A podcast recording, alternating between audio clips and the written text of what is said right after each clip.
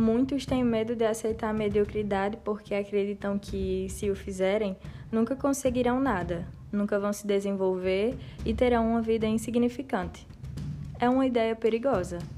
Uma vez que você aceita a premissa de que a vida só vale a pena se for notável e grandiosa, também aceita o fato de que a maior parte da humanidade, incluindo você, é inútil e sem valor.